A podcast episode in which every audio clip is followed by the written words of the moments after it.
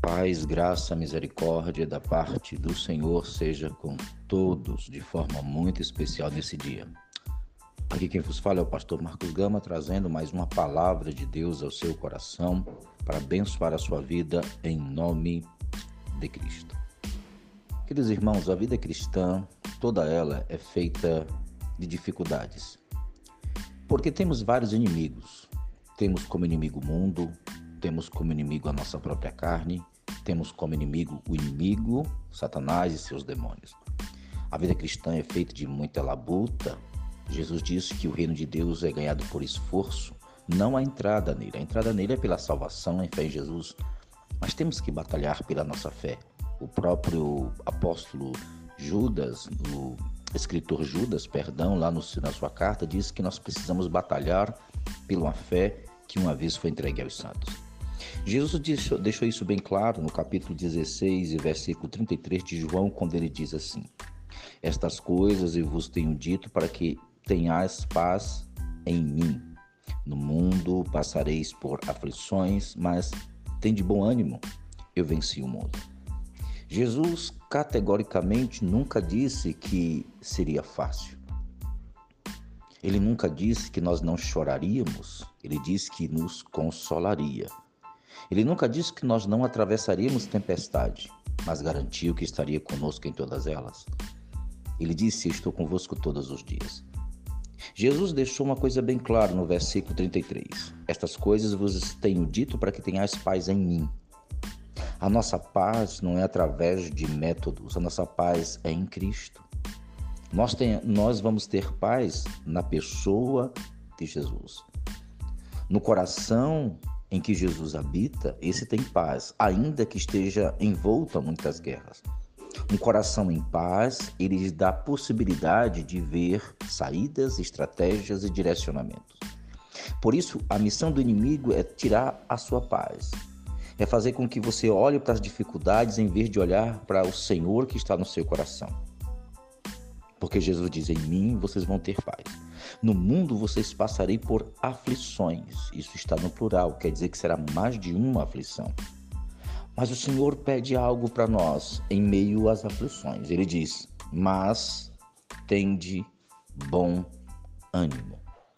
Você pode estar se questionando, mas pastor, como ter bom ânimo em meio a tantas dificuldades? Como ter bom ânimo em meio a uma quarentena, em meio à perda de emprego, em meio a familiares adoentados? Como ter ânimo? O ânimo aqui, ele é oriundo da presença de Deus na sua vida. Assim como um técnico de futebol ou como técnico de qualquer outro esportista, ele fica incentivando a, a, o seu a pessoa que ele está treinando a continuar, a tentar mais uma vez, a não desistir. Da mesma forma, Deus deu a cada um de nós, enviou e mora em nós o Senhor bendito Espírito Santo. E ele, assim como um técnico, ele está nos orientando, nos dando estratégia, nos incentivando, nos animando. Jesus disse: "Tende bom ânimo". Uma pessoa desanimada ela não consegue pelejar. Uma pessoa desanimada ela não consegue orar.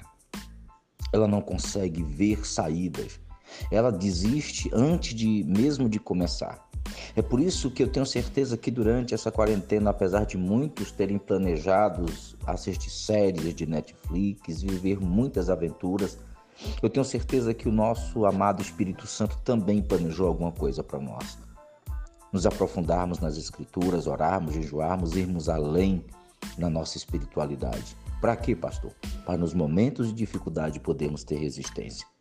Em nome de Jesus, o ânimo do Espírito Santo vai renovar as suas forças.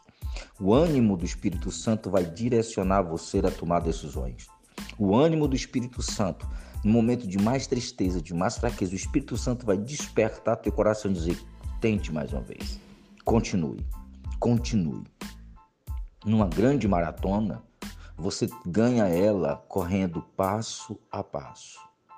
Os 40 quilômetros de uma maratona é vencida metro a metro.